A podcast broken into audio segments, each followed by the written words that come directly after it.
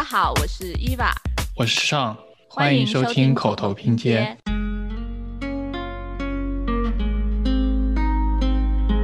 点到全世界都是荡妇的时候，就没有荡妇；当全世界都是女设计师的时候，就没有女设计师，只有设计师。如果说有朝一日我们有能力管理，或者说，呃，引导一个 team 的话，我们要特别注意让女性能够发出她们的声音。不管是对男性还是女性来说，我觉得有这种自省精神，都会让我们变成更好的人。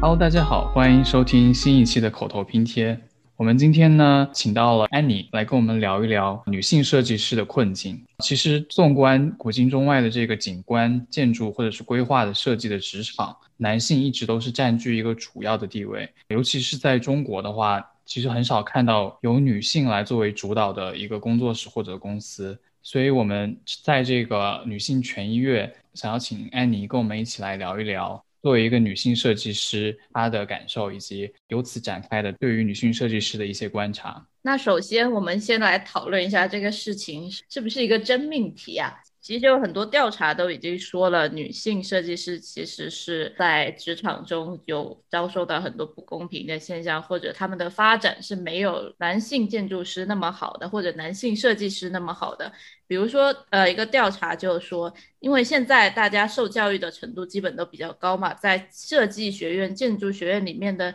女性学生的 percentage 的百分比呢，现在是基本是快达到了一半，现在百分之四十八。但是到了行业里面，女性设计师的实践者就是设计师，她可能迅速的就降到了百分之二十左右。然后所有设计学院里面的院长并这个级别的女性呢，也是只有百分之十九。然后更严重的呢，在职场中有百分之六十六的女性设计师都说了自己有遭受过职场性骚扰或者一些性别歧视的现象。所以我们觉得这个呃现象其实是比较严重的，对吧？那你们在职场中 或者生活中有没有一些这方面的观察呢？我觉得其实女性在目前看来，我们生活中能够遭遇到的女性在社职场中的困境其实是隐形的，它并不是一个写在招聘启事里面，或者至少在我们能接触到的范围内，并不经常出现在招聘启事里，但实际上。女性，她就不管不管她是不是设计师吧，她在社会上遭受的这种压迫是一个系统性的压迫，所以女设计师身为女性也不能够豁免于此。所以我感觉啊，但凡女性在生育上还仍然存在困境，然后但凡女性还需要被社会压力强行进入婚姻的时候，女设计师就跟所有女性一样，其实都是这个系统结构的受害者。对，其实我很同意说这个问题不只是说一个建筑行业本身带来的问题，而是更多的是一个从历史的角度看是一个系统性的问题，然后它肯定是各种社会方面的因素、男女不平等的问题导致的一个女性设计师的地位的问题。然后我们今天的这个聊天呢，就希望通过从学业、求职、啊工作状态、职业预期和能力评价这几个方向来讨论一下，说女性遇到的各种问题和深层次的原因，然后并在此基础上聊一聊社会整作为一个整体，或者说作为一个个体有没有一些可以努力的方向啊？那首先谈到这个学业与求职的问题的话。我们经常在讨论，就是在职场上的平等的问题的时候，会聊到说，啊，如果你想要让女性在一个领域有更多的 地位，啊，就需要去培育更多的女性的人才。那其实这个问题在建筑行业其实一直都不是一个问题，因为我们可以看到女男女的比例在建筑学的学校中，其实基本上是一比一的状态，甚至在景观行业的话，女生是占更多的数量的。从这一点可以看到，就是说，在呃招聘或者是在呃职场求职的时候，女性绝对是受到了非常多的歧视的。其实从我的个人经验上讲，我记得我在国内住的时候，其实是有遇到有一些招实习生的单位或者说设计院是直接是写明了不招女生的，或者说只招男生这样的方式。我就想呃听一下两位的意见，就是你们怎么看待，就是说女性在呃学校期间其实经常也是取得更好的成绩的，但是进入职场以后却会受到各种各样的歧视的问题。我我个人理解这个问题，还是得回到就是女性遭受的生育惩罚这件事情上，因为据我了解，就是职场，尤其是各种用人单位对女性的这种变相的歧视，根源其实是他们认为，呃，女性在生育上理所应当的被天然的被理解为她们需要付出更多的时间和精力去处理，尤其是她们就在法律规定了，就是孕期不能开除女性，或者说还要付抵付给一部分。工资的这种前提下，就用人单位本身是不愿意承担就是这种生育的负担的本质上，因为其实理论上来说，生育风险是一个是一个应该全社会承担，尤其是应该政府职能承担的一件事情。但因为在这件事情上的缺位，政府把这个所有的这种生育的代价都转嫁给了用人单位。然后在一个自由市场里，他们就会做出一个特别趋利的选择，进而导致进一步压缩女性在职场上的这种准入的状态。嗯，我觉得有国内确实，尤其是表现的更加明显。所以，呃，我觉得这个困境可能是一个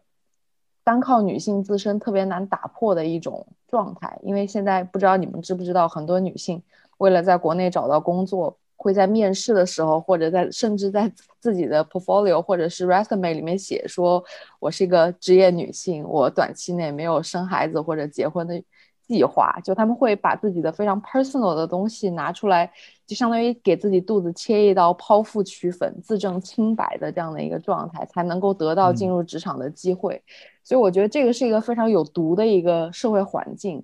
嗯，至于我们能做点什么？实话说，我也不知道。但是我觉得大家能够作为设计师，能够从自己的日常生活中能够做到的事儿，可能就是尽可能的扶持女性的同僚吧。就是在他们的工作，就是就是，比如说他们如果因为生育、因为家庭、工作上出现力所不能及的时候，就是在自己的职权范围内，尽可能的包容他们。然后包括如果有可能的话，提提携女性的下属。如果以后 我们有这个机会的话，就我我觉得这只是我能想到的能做的事情。但是确实从一个结构性的困境上来说，我我除了呼吁就是政府能够承担更多的职能之外，好像也想不出一个更有效的一个社会学意义上的方式去解决这个问题。其实我觉得个人的经验，在学校里，我觉得女生。往往是就是在设计课的成绩上反而是更好的，因为他们可能会更加认真、更加细心。但是我观察到，因为我也有一些学生，但我观察到女生的话，其实她对自己是比男生会更不自信的，对自己的设计这方面，就是在一个同样的题目上或者同样的设计成果上，就是女生会很担心，比如说在申请学校的时候，她会觉得啊，我这个。我是不是做的不够好？我还有什么能够做的？我是不是没有学上了啊？我压力好大，我觉得我自己不行。但是如果男生做一个同样东西，他觉得哇，老子天下第一，我好棒，我真优秀，我怎么会这么棒？我肯定有学上。所以我就觉得，呃，我不知道为什么是什么东西引起了这种自信心的反差。我觉得可能也是。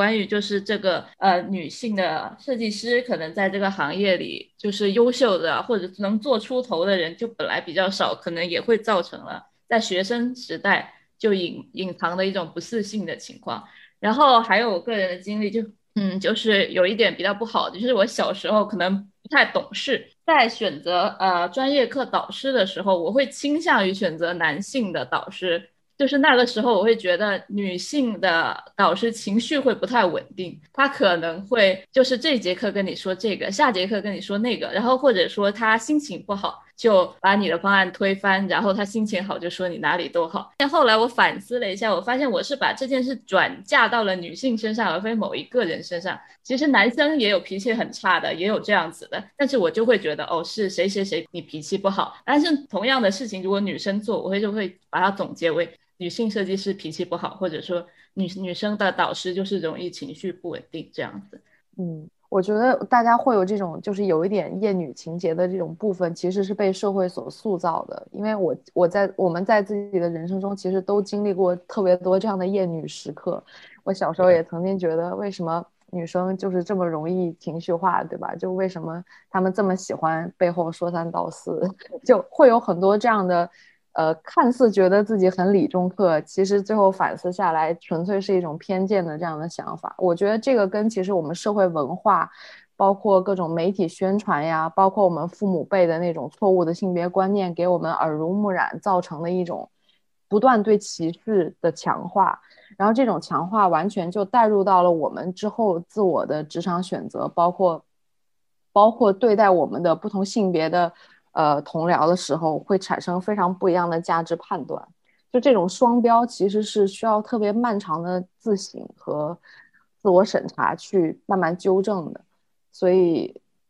现在有很多女权主义者会特别呼吁我们在日常的言行举止中，就是就是反省我们对女性和男性的标准是不是一致，对我们是不是特别容易把女性的个体化行为扩大到所有的。女性整体，而不是但但在对男性的时候，这种事情就不会存在。然后这哦，这还涉及到另外一个概念，就是有有一些女权主义者分析，就一些学者分析说，为什么大家会这么区别的对待男性和女性？就比如说男性做错一件事情，大家就觉得他是一个个体。所以不能够因为他个体的缺陷上升到整体，而当我们谈论女性的时候，某一个女性的特质就可以被扩散到整个整体。他们说，其实是因为女性在我们这个社会的 context 下面没有被当成一个独立的人看待，而男性是被当成一个独立的人看待的。所以说，我们我们会把某一个女性的过错归咎于所有女性，而我们不会这样对待男性。所以从这个层面上，如果谈厌女。就是根深蒂固的厌女文化的话，这个确实是一个特别令人难受，但是它又客观存在的一个话题。对，问题是这种事情，就是包括像你我这种本来就是女生都会存在的这种心理，就想起来觉得蛮可悲的。对，因为因为我们其实本质上也是在男权社会里被教育起来的嘛，就是很多观念是我们被动接受的，所以就是如果没有经受过很多。就是自我拷问的时刻，可能我们就会 go with the flow，然后就说一些、做一些其实根本没有任何逻辑的事情。但我觉得作为设计师有一点好处，就是因为设计师我们经常被要求说我们要讲 narrative，对吧？我们要讲这种概念的构建。然后你在这种不断的思考的过程中，其实你会反思自己在很多事情上逻逻辑是不是自洽。就我觉得设计师以及设计思维也是一种把自己拔出来某种。就是意识形态的泥潭里面的很好的方法，那这是我个人观点。嗯，对，我觉得就是其实不光只是男性和女性的问题，其实有时候是一个就是所谓的这种男性气质或女性气质，也是在这个观念上对每个人都有一这个就是这种潜意识的影响。就我们常常就会去潜意识的就你会去鄙视这种所谓的 femininity，就所谓的这种女性气质，就对单一性别的这种判断上也会就是倾向于去。比如说，就算是对于女性的话，你也会鄙视说，一个女性如果遇到问题有柔弱的一方面，你可能也会觉得这是一个不值得提倡的事情。我觉得这种在潜意识的情况下，就是非常需要跳脱出来这个事情本身去看。嗯，是的，是的，我就想就着你刚刚那个话题，就是再展开一下，就思考一下为什么我们会有现在这样的性别语言构建。然后我我看到一个在微博上看到一个观点，我觉得非常有意思，我觉得很有道理。他说，其实这种语言的构建是，呃，男权在非常漫长的时间里，通过一个非常简单的语言，呃，语言的塑造去。建构的，就是他说，就好事不提女，然后坏事不提男，就是他把所有的好的，比如说阳刚、果决、坚毅，然后这些气质，就不是阳刚吧，就是强壮或者这一类的这种气质，全部装到男性气质这个兜里，然后把呃犹豫、呃懦弱这些负面的这些东西全部装到女性气质的兜里，但其实。本质上，这些气质跟男女并没有关系，对吧？就他们，但他们通过这种方式去无限的强化这种性别上的分野，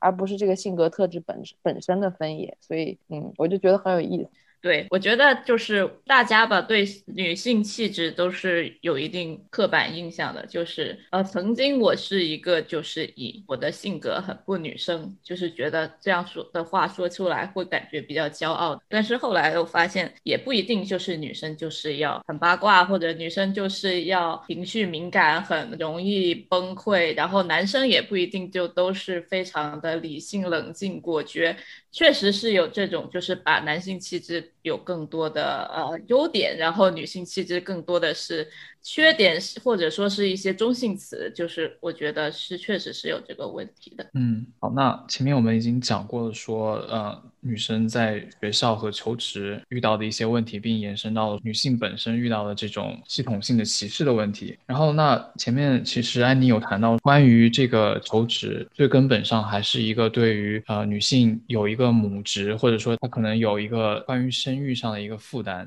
然后我就想延伸到，就是如果女性已经已经已经进入了职场，然后已经在这个工作的状态中。作为一个母亲的女性，总是被指责于就是说需要去平衡家庭，或者说需要去承担更多的家庭的责任，因此会被指责说没有办法专心于工作这件事情。你们觉得，就作为女性的群体，有没有什么样的一个诉求是你觉得政府可以做的？因为像安妮也提到了说，可能这个是一个在资本主义的状态下，公司都想要寻求最大的利益，然后可能没有办法去解决的一个问题。那你们觉得社会应该有一个怎么样的承担？可以帮助到啊这样的现象，给钱补贴放假，男女都要放假，都要休足够长的产假。因为你刚才就说，为什么女性会被指责说需要去承担更多母亲母亲的责任？这个孩子他一个人生不出来啊，难道男性就不需要承担这个职责吗？然后男生就不需要去照顾小婴儿，晚上呃哭的时候就不需要起来喂奶嘛？对啊，就是这个孩子又不是一个人的，是吧？所以我觉得要求说女性必须要平衡工作和家庭，才能做好这件做好设计师，这个本来就是一个伪命题。男性也需要平衡好工作和家庭呀。我就觉得，在我日常的观察中，我会发现，就是很多的女性，如果他想成为一个好的设计师、好的景观师，或者说做出头。他其实会是一个很禁欲的状态。很多我们知道的很著名的女性设计师，她都是单身，或者说不结婚，然后也没有小孩。比如说扎哈，比如说妹岛，然后甚至说就是我们工作中认识到的我们一些女性的做的比较高的领导，她们都是以这样一个未婚未育的状态。但是相反的，男生该干嘛干嘛，就是该有几个小孩该有几个小孩。就比如说我举个比较。夸张的例子啊，比如说我们都说那个我们学校的那个老前辈路易斯康，他是一个工作狂，他说他每周工作八十个小时，那他这样子是不是没办法平衡他的工作和家庭呢？呃不，人家同时有三个老婆，同时照顾三个家庭，还有一群小孩。那为什么他就能平衡？他为什么就时间管理那么厉害？那为什么呢？因为他那三个老婆都帮他把家庭照顾的服服帖帖，他啥事儿都不用做，他就享受天伦之乐或者家庭乐趣就好了，他不需要承担什么责任，对吧？啊，这也是呃政府就是上层系统能做吧，就是应该呼吁更多的男生说去承担起更多的家庭责任，而不是都把这件事甩甩锅甩在女生头上。嗯，我很同意。然后我认为，就是政府其实需要做的一个特别迫切的事情，就是推进这种所谓社会化育儿的这种概念吧。就是不能够把生育和养育的所有的责任天然强加给女性，因为这个是很不公平的事情。就女性在生育中不仅要承担更多的这种身体上的风险，然后还要承担。更多在时间精力上的风险，这个本身其实是对女性这个群体极其不公平的事情。所以我也同意伊娃说的，其实强制性的男性休产假，我认为是必要的。然后包括我认为，呃，政府其实应该给予一些就是比较注重呃员工的性别比例的公司一些税收上的扶持，然后通过具体的利益和具体的政策来刺激这些用人单位，让他们明白。雇佣女性不是一件损害利益的事情，他们反而会因为就是员工性别和观念上的 diversity 得到更多的利益。我觉得这个是一个政府应该要做，并且应该是行之有效的一个措施。至于为什么我们现在还没有这个措施，我不好揣测。但是我认为这是一个文明社会发展的方向吧。就如果说希望大家能够构建一个更。良好的这种育儿环境，并且刺激这些年轻人生育的这种愿望，对吧？针对我国最近面临的一些人口上的难题，对吧？如果他想要提升这种意愿，我觉得社会化育儿是一件势在必行的事情。哦，还有一点我我能想到的补充的就是，我觉得从观念上去进行一个国民层面上观念的改变也是一个很重要的事情。比如说，因为现在大家都在强调全职主妇，对吧？全职妈妈，但是我觉得其实应该鼓励很多男性去投入更大的比例，加入这种这种家庭的活动里去。因为现在我觉得很多男性之所以不愿意去进行这种家务劳动和育儿，是因为他们。就这个行为不被社会所尊重和承认，所以说男性有时候会为了把自己 fit in 这个 culture background，对吧？他们就会觉得好像啊，我我我即便想要回家回家带小孩，我也不能，因为这样会被社会所歧视。所以我觉得这种文化氛围也是一个特别急迫的需要被改变的事情。嗯，对，暂时就想到这两。我还能想到一点，就是因为。确实，设计师在前期是一个比较需要体力或者比较需要长时间工作来提升自己的一个阶段。那可能设计师的女性就是在呃工作的前期没办法很快的去投入家庭，或者说腾出很多时间来照顾小孩，或者说男性的设计师也是一样，他也没办法呃有很多时间投入在家庭里面。比如说像一些科技公司、互联网公司，像 Facebook。他们就会给像呃三十岁以上的女性员工，就是有一个冻卵的补贴。那是不是设计公司或者社会也可以有这方面的补贴，就是让大家可以减缓一下这个生育的焦虑和压力？如果他们有这个意愿要生孩子的话，我特别好奇这个冻卵补贴是发生在哪些单位？我第一次听说这件事情。Facebook 它三三十岁以上女性就是可以去，就是如果你去冻卵，公司是全额报销的。哇哦，哇，这个好有意思，是啊。但设计设计师就是很多，就是很多女性女性的呃比较 top 的，我们都知道，她们都可能到三四十多岁才有空去考虑这件事情，做到一个比较高的 level。所以如果如果能有这方面的补贴的话，我觉得也是可以减缓这方面大家的压力和焦虑。嗯，我有看到你没有提到说丛林法则这件事情。哦，对对对。因为其实你前面也谈到了说，这个 资本主义情况下，因为公司都是为了利益最大化，然后就会出现这种。因为我其实为了这个话题，我就是网上搜一下，就是大家的一些观点。很多问题就是他们从首先从这个能力上就对女性有一个歧视，认为他们没有办法花更多的时间在工作上，或者是体力上没有办法支持他们在工作上投入更多，所以这个丛林的选择就是偏向了男性。你们是怎么看待这种评论的呢？我就我个人的观点啊，我我认为就是信奉丛林法则的人，是跟人类文明背道而驰的一群人。就是因为按照他的丛林法则理论的话，那那奴隶社会也是可以被允许的，对吧？那任何杀人的、放火的、犯罪的都可以被允许，对吧？因为谁强谁有理，对吗？但这个不是一个文明社会的基本准则。我觉得文明社会的基本准则是寻求一个尽可能大的范围内的公平和正义，对吧？这个是我们，就是我我认为一个文明的对话的一个我们需要有的一个 common sense。就如果比如说，如果一个人他 support 丛林法则，那他就他就对他来说必然就认为。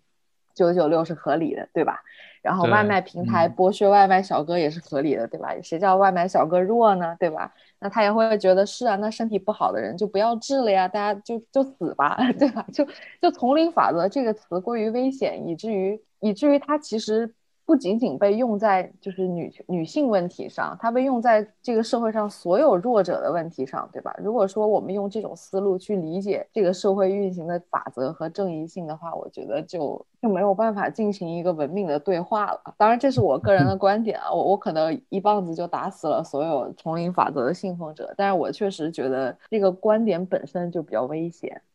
嗯，对我其实挺同意这个你你的这个讲法，因为其实。我在就是做这个调查的时候，就看到很多调查，其实也显示说，因为在这个行业里面，就很多年轻的设计师都处于一种被可以说是被压榨的一个状态。你如果真的用丛林法则来解释这件事情的话，那其实你自己本身也是被压榨的那一部分。另外一方面就是。这种调查里面也会有谈到说，他们有百分之七十的这个女性的受访者是觉得，啊，女性在这个行业的比例是过低的，而且啊，这个薪酬也是更低的。然后，但是其实有一个有意思的情况是，基本上不管是男女，都会对于转转行这个事情啊有很大的热情。就是 我我只如果是就是说回到建筑行业这件事情来讲的话，所以就是其实说。我觉得在丛林法则这件事情上，就是说没有一个人是能够幸存的。如果从这个意义上讲的话，嗯，而且这个这个丛林更多的是，我觉得是一个资本的丛林，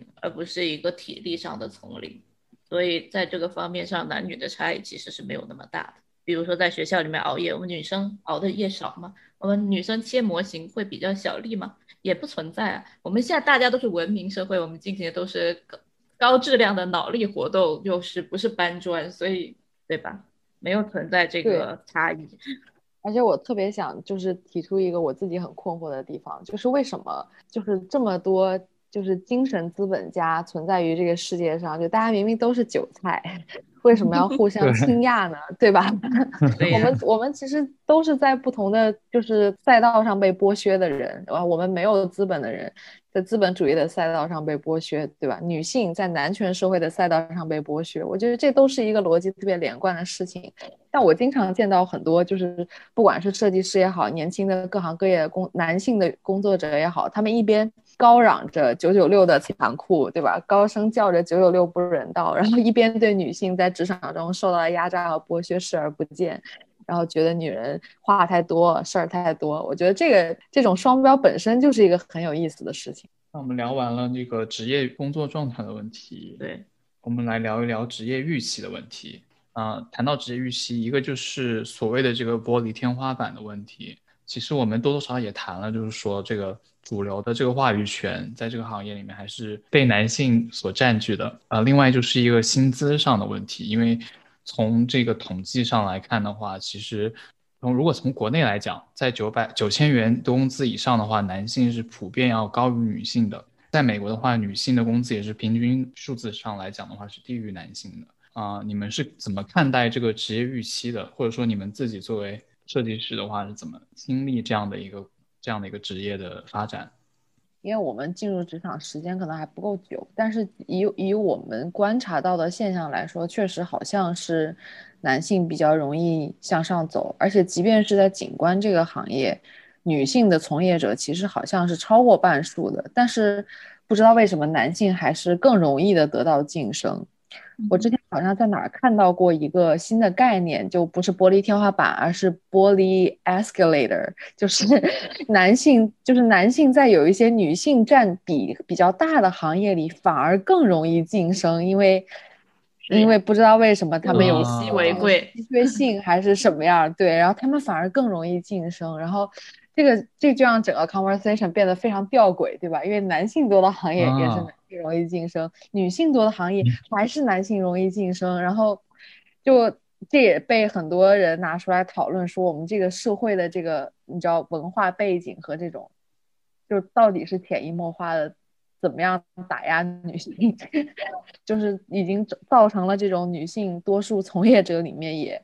就是女性的晋升会比男性更难。对，对呀，就比如说像我们警官。在学校里面，可能一个班三十个人，就只有三三五个男生。但是到了职场里面，你看现在外面比较知名的景观事务所的 leader 全都是男的，基本上。然后其实还有很多，比如说就是整个行业内就是不愿意去认可女性的那个成就。你们知道陆文宇是谁吗？不知道，不知道吧？然后你看他跟王树，他跟王树一起创立的工作室。然后他的他们的项目一起合作项目是一起是拿了普利兹克奖，但是这个奖就只被颁给了王树。然后王树还在那个颁奖的时候说，这个项目是我和我的搭档我一起的成果。然然后我觉得这个奖应该有他的一份。然后但是那个普利普利兹克兹克奖的委员会拒绝，就是。把他的名字加上去，后来就是说啊，因为我们不能改之前的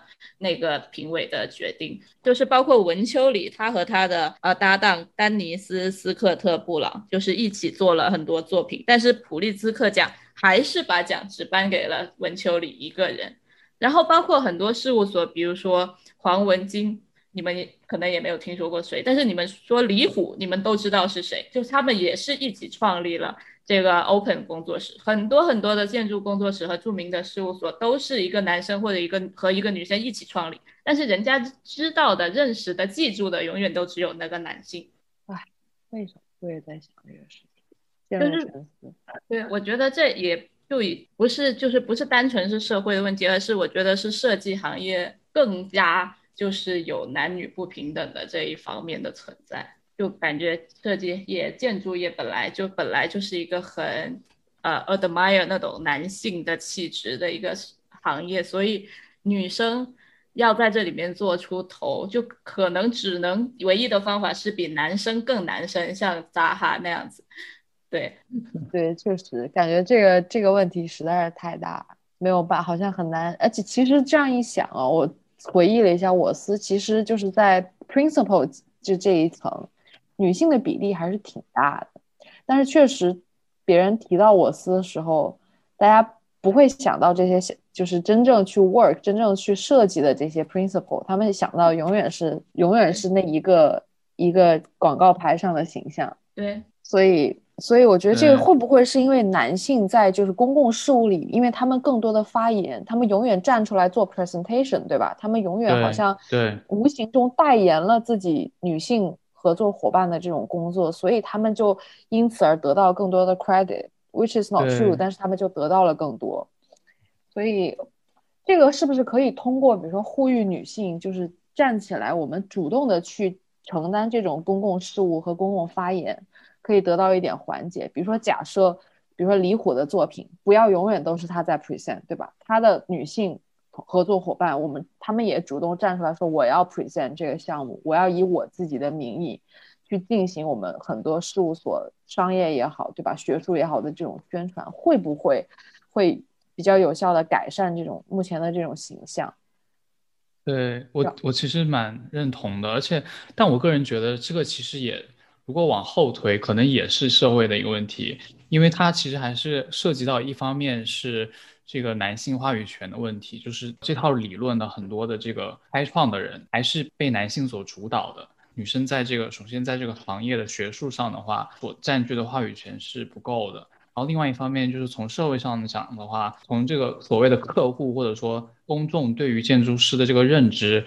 总是以这种所谓的这种睿智的一个男性的这种形象出现的。在客户对于对于设计师的一个选择上，我个人觉得也是存在一定的这种歧视的。就是如果作为一个女性，她可能比如说你想要 present 什么东西的话，她在这个在这个社会的这一层可能就被过滤掉了。我个人是觉得，确实女性一定要就是要勇敢的去占据自己的话语，能够有自己的这个说话的通道。确实存在这个问题，就是。有些客户他可能会觉得一个女生站出来 present，他可能会觉得没有那么靠谱，甚至我觉得可能有一些女性自己，她也加剧了这种刻板印象的呃形成。就是我会知道有一些女性，她就是她没办法放，就是忘记自己女性这个身份，也不是说忘记吧，就是她可能在她有机会她去 present，她会在 present 中利用自己的一些双引号性别优势去 present 这件事情。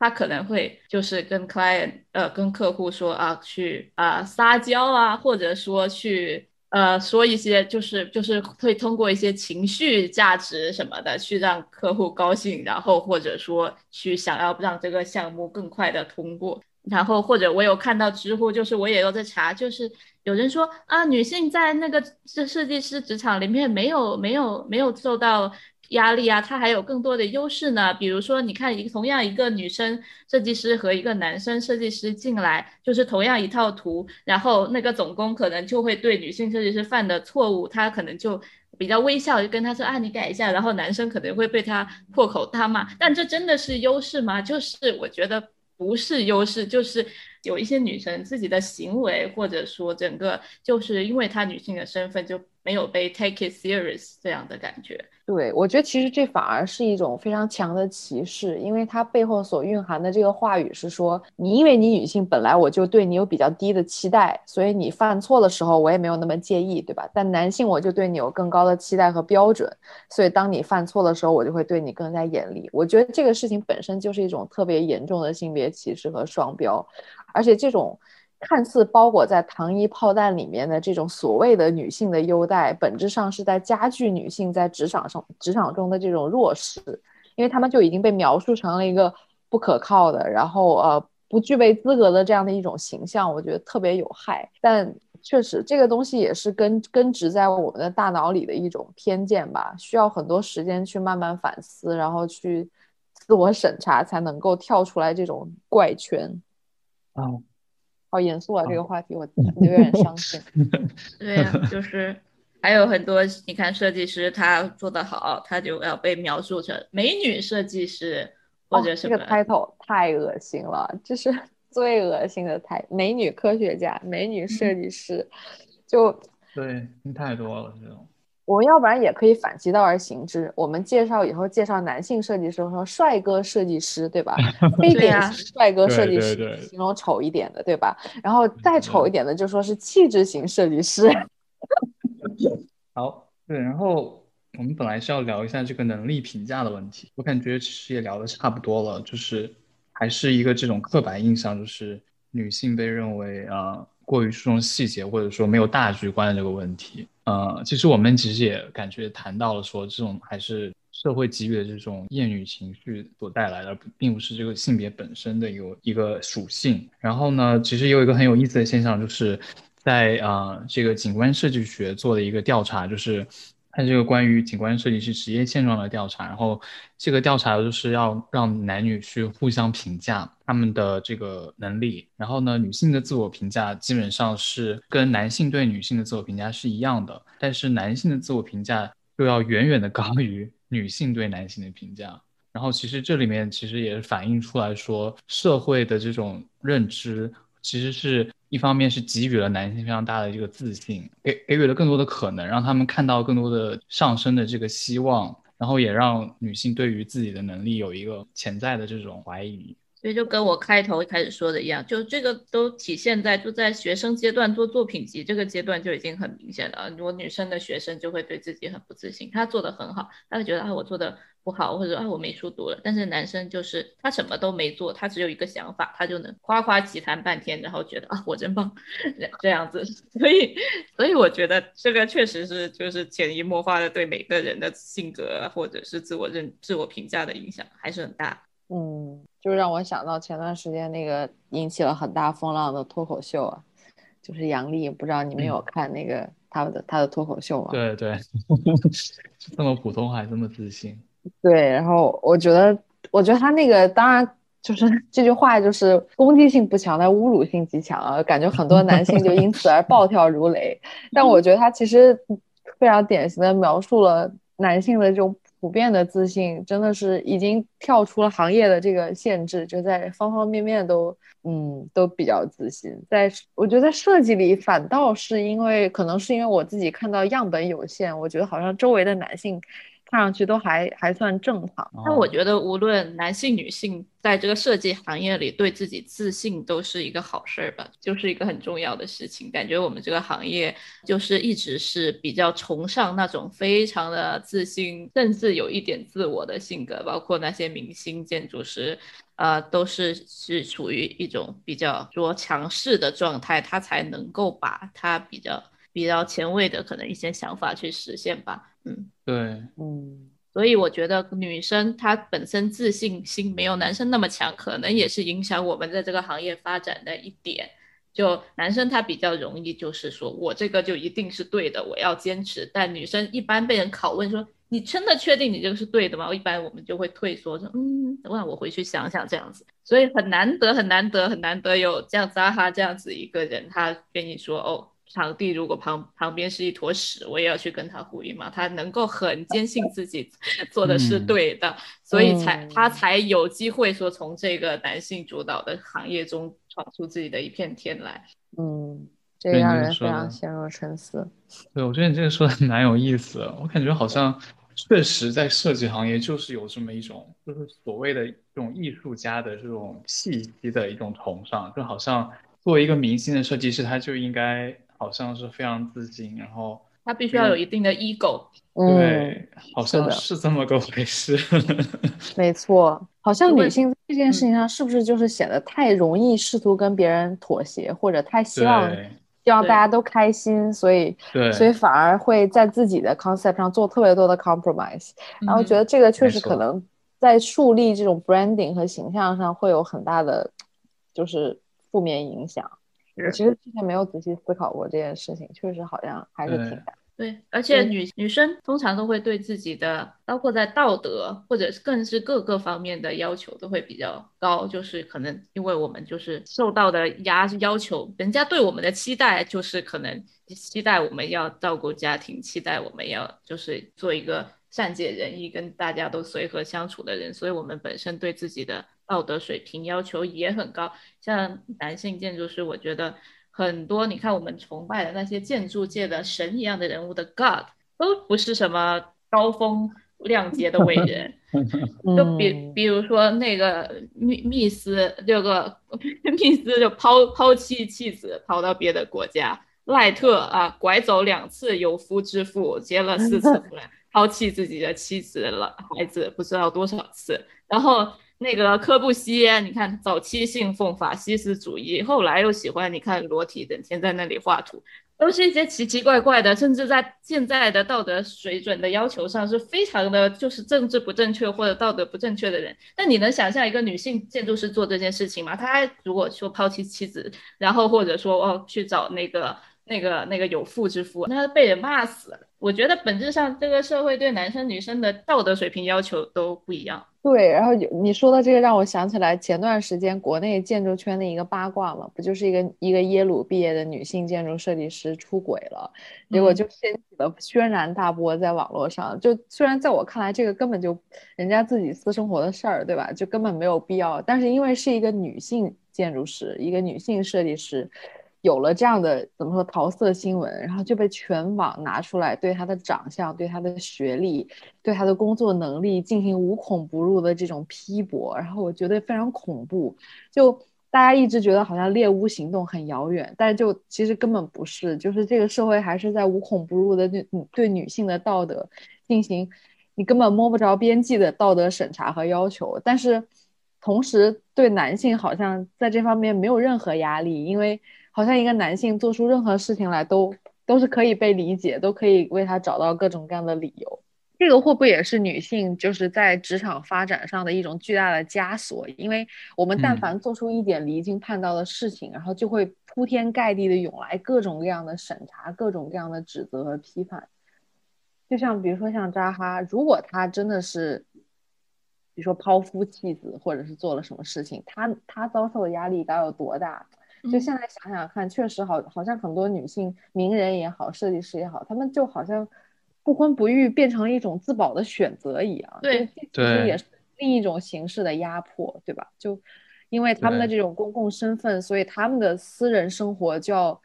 无限的进行这种自我约束和和自我检视。我觉得这个真的是。很残酷的一件事，是，而且就算他们已经这么自律了，一一周工作一百个小时，然后这么禁欲了，不结婚不生孩子，然后全身心投入工作，就算这样，大家还是会拿着放大镜，想方设法的从他身上找出一点弱点，或者找出一点瑕疵来，然后就会看到很多人就是有很多 rumor 就八卦说。啊那个拉哈就喜欢他的那个男性合伙人，那个舒马赫。然后什么舒马赫结婚的时候他就很生气，或者说啊，然后知乎上就会问啊，妹岛合适是不是喜欢西泽立卫什么之类的，就是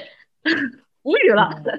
嗯，哎，但是我必须得说，我觉得 Sana 好像是是不是唯一一个事务所里女性合伙人更有名的一个人？我觉得妹岛合适好像比西泽立卫的名气要稍大一点。不知道是不是我的这个是这样的，是这样的，我也可能是硕果对硕果仅存的一个 office，好像女性合伙人的名气比较大。对，但是他年纪比西泽立卫大很多，可能这也是一方面原因，就是他将来资历老一点。嗯，有道理。哇，这么一想，太残酷了，真的很难。女性设计师真的很难，我查资料查都想哭。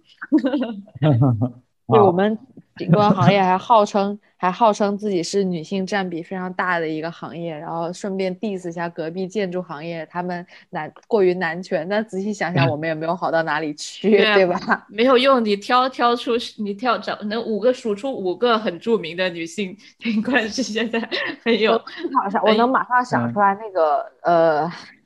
，Scape Three Moss 吧，就是。呃，应该是一个法国的法国哦，对对对对对对对，他研究气候的，嗯，对，还有古斯塔夫森，是我能想到的，对，巨巨人他们三个人，玛莎舒瓦兹，然后嗯，在好像哎，确实都不到五个耶，不到五个，一只手都数不到。还有谁？我绞尽脑汁也想不出。因为其实嗯其实景观行业一是一是这个历史发展也不久，然后二是就是说女性被允许学这个专业的话，也是比较晚的一件事情。对嗯因为好像宾大在林徽因读书那会儿还不允许她读建筑，对，只能读艺术对对对对不是建筑学学位。我我我在这个地方就忍不住想要想要 blame 一下这些，哎，也不能 blame 他，这个是这其实是一个被构建的结果。但是我真的是觉得有点，为什么这些女性不奋起争夺一下这个话语权呢？她们可能已经，他们可能已经奋起了，这就是已经他们努力的结果了。唉有点难过。对，我觉得确实这个可能是真的得要时间，嗯一，点一点的去一代一代的去往上。对，然后聊了这么多难过的事情，我们再来聊一聊这个可能可以的努力的方向吧。其实我的很多观点也是来自于一篇 New York Times 上的文章，是呃 Alison Arif 写的，叫做 Where are all the female architects？然后他就提到了说一些可能就是现在他观察到的正在往好的方向发展的一些就是 aspect。比如说，一个就是一个代表性的问题，因为比如说在一五年、一六年，在美国的话，只有百分之三十一的这个全职或者是兼职的建筑学教职是女性的，但是在比如说二零一八年之后呢，像耶鲁啊，或者是普林、哥大等等很多学校，他们都有任命了女性的这个 dean 或者是 director。然后其实你看一下这个时间节点，其实一七年是这个 Me Too 运动，然后在这个 Me Too 运动之后，其实蛮多的人就是开始渐渐意识到这个代表性的问题。首先，我们不能去认为他们只是因为呃是女性，所以才被提到了这个地位。即使是一个 symbolic 的的这样的一个 move，它也是对于整个行业是有一个唤醒的作用。同时，他也提到有这个同工同酬和这个价值取向的问题。就比如说这个普利策奖的这个授予问题，其实前面伊娃也谈到说，其实之前很多的女性设计师是在这个评委的这个选择中是没有被看到的，就是基本上是一个透明的状态。那近几年的话，可能会更多的去看到说有对于这个到底什么样是一个成功的建筑师的话，他不一定只是说所谓的这种艺术家的 ego 很强，或者是审美的事情，他也可能需要说，比如说去关注贫贫困的人群的这种自建房的这种问题，或者说，啊、去年的这个两位女性建筑师获得了这个普利策奖，然后这其实是一些近几年的一些发展的方向吧。对，不知道你们有没有什么就觉得可以补充，或者说觉得嗯可以努力的一些方向？我要那个更正我之前说的，之前说那个想要追加普利策奖的是文丘里要求给他的合伙人，呃，丹尼斯斯科特布朗追追加那个普利兹克奖，是王树，嗯，就是更正一点。但是王树也有要求，但是还是只有他一个人，而且现在普利兹克奖获得呃普利兹克奖的女性只有四次，四四五个人，我我觉得我们可能能在就是如果在社会设计师这个行业能够做的事情，我觉得可能有对我自己来说有几点吧。首先是可能嗯力图在职场中得到更大的话语权，就是更加积极主动的去参与这种原来是雄性主导的这种竞争，然后嗯不要因为自己的懈怠和和对自己的这种这种低估而去避免很多本来可以拿到手的机会。我觉得这是第一件事。然后第二件事就是说，可能我女性和女性之间要建立一种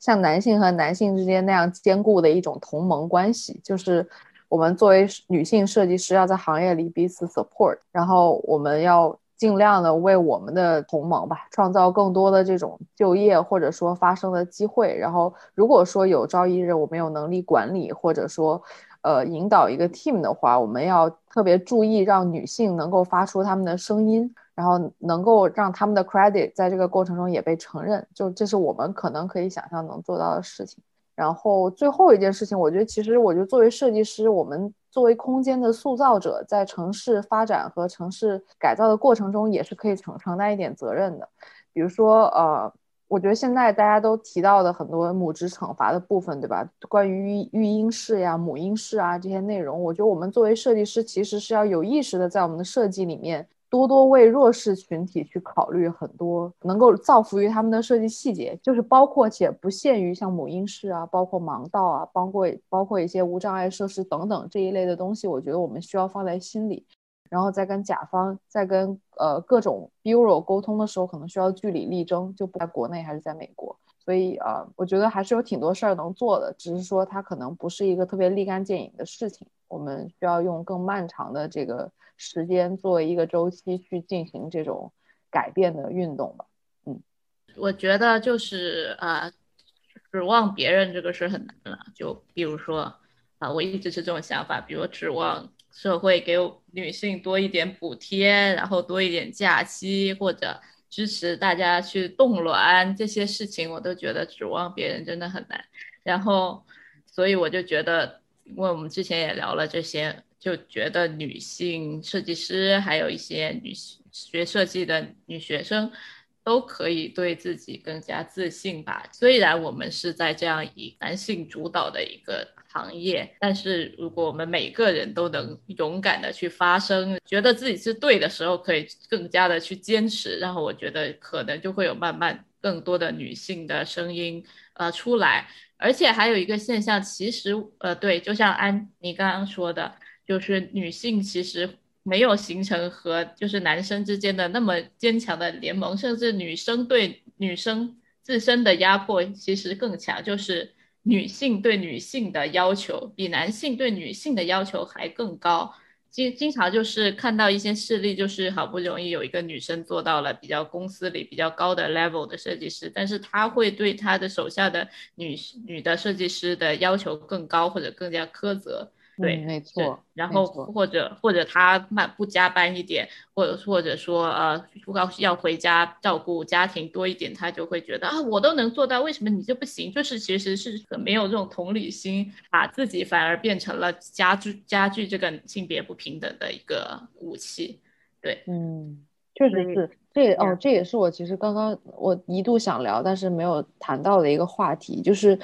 女性就是在这种男权社会的迫害里，她特别容易上位了之后转身成为一个加害者，就是在我们的行业里也是经常发生的。所以，嗯，我觉得这个其实也是我们自己需要特别努力去避免成为的这样的一种形象。就是如果如果我们有机会获得这种权利，是不是需要自省一下，我们对手下的或者是我们对同同僚的这种标准是不是双标？然后我们有没有？就是看到，就是女性在职场和生育这种双重压迫下这种困境，这个其实是需要所有人都去反省一下的事情。但是因为我觉得好像很少有人提到这件事，在各种职场环境也好，什么也好，他们会比较容易忽视这种来自于就是男权化的女性的这种压迫。对，其实我觉得这种压迫还。蛮多的，就是也是比较容易被忽视，就不仅仅可能这种领导对下属，就包括我之前一开始说的，我作为一个学生的时候，我更想要挑男性导师，因为女性导师情绪不稳定。就是我们就是如果有机会，就是要多自省，然后防防止自己，如果自己很幸运绕开了一些压迫的话，就是要去避免再去压迫别人。嗯，对。那给大家推荐一本就是基本科普读物，就是上野千鹤子的《厌女》。然后我觉得可以通过阅读那本书来来看看自己在生活中是不是呃有意识无意识的在进行一种厌女的这种行为和评价标准吧。我觉得这个其实是很有意义的一件事情。然后不管是对男性还是女性来说，我觉得我觉得有这种自省精神都会让我们变成更好的人。对。然后哦，我还想提一点，就是可能跟这个问题没有关系啊，就是。之前的 Me Too 运动，其实在设计师行业也闹得大的。还有一个就是一个 City Architect 的 list，一个 Google Spreadsheet，就是一个网上的表。然后其实让大家填说有没有自己有没有被性骚扰过的经验啊，然后这些人的名字都是谁。其实有很多很多很多女性的设计师都在职场中遭受过或或严重的话或比较轻微的一些性骚扰。对，你们对这个怎么看？这个只能说，就这种普遍现象的存在，需要很长的时间去改变。我至少在我们公司就是会每一年都，但应该在美国都是这样的吧，就是会有那个防性骚职场性骚扰的那个课程什么的。我觉得有那个还是会比没有好。但是好像那个东西还不能完全彻底的解决职场性骚扰问题，因为因为很多东西其实它是隐性的，它可能不一定要通过言行上的，就是特别能够让你 record 下来的那种言行去做，它可能非常隐性，比如说是一些不屑的眼神，或者是一些你知道非常难以判断的肢体接触，就这种东西是很难被完全的被这个。这个制度所覆盖到的，所以就只能说通过大家提高这种女性意识，然后期望这个社会在这个议题上更谨慎，或者说就这个道德的这个 bar 被 set 起来。但就就反正是一个很漫长的过程。国内如果没有这种性骚扰防治机构和和教程的话，我觉得应该是更严重的这个状况。不知道你们有没有了解一些事情，或者是了解肯定是有了解，听说肯定是有听说，但是不敢。不敢在这里指名道姓的说出来，因为我也没有证据嘛。就是像，就包括像那个啊，Google 那个 list 上，他们也许有一些人反映说，这可能会成为一种诽谤或者一个无端的指责，像一些可能无辜的建筑师会就是受到污污蔑。但是我们相信，大部分可能还是真的，因为。就是在在这样一个社会环境下，女性应该很难去自己说说啊，我自己去被骚性骚扰了怎么样？因为毕竟大对大部分人来说，这不是一件非常光彩的事情，对吧？嗯，而且包括像之前说的，像呃我们建筑师一般崇拜的那种 God 那种神，都是在情感这方面或者说私生活这方面，都是不是非常的常规的，说甚至就是有很多就是在。道德上比较可考的事情，包括就抢走别人、抢走 client 的老婆这种事情。抢 client 的老婆太猛了，就是赖赖特啊，著名的赖太猛了，对啊，赖。抢走 client 的老婆，或者说像密斯那种设计一个透明的房子，让人家洗澡都可能会被看到。从这个角度看待过那个玻璃房子，但你这么一说，我觉得有一种奇怪的，突然展开了一些奇怪的联想。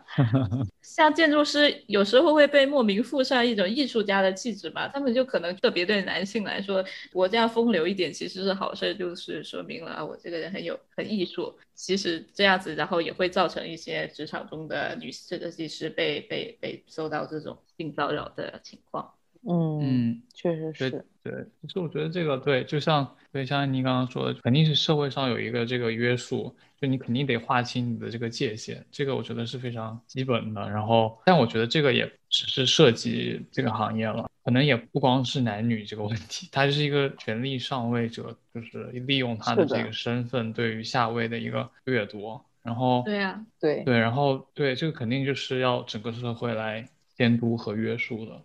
对，然后包括这种危险，就是这种隐形隐藏的性骚扰的危险，其实也是制约了我们的发展的。比如说，一个男的建筑师，他下班了，下班之后把下班之后的时间去跟 client 酒吧喝一杯，然后再聊聊这个设计，我们觉得很正常的事情嘛。那如果这此时一个女性设计师说我想再争取一下这个项目，我去跟他找个酒吧约喝一杯酒，那就难免被人说三道四，或者他本身就要说，哎，我会不会，他等会会不会要求要潜规则我啊之类的，等等等，就是非常会女生本身会恐惧，然后别人车会也会说三道四这样子，嗯，所以这样也是限制了，根本上也是限制了女性设计师发展的一个问题。对，感觉因为女性被装在了这个道德的笼子里面之后，她做什么事情都需要自证清白，这个事情实在是太拖所有女性在职场上奋斗的后腿了。我觉得可能我们还能做的一件事情，就是我们从文化层面上去解构这种对女性的道德束缚，对吧？就是对什么荡妇羞辱啊，对这种东西都保持更高的警惕，然后自己也不要去参与这种猎巫行动。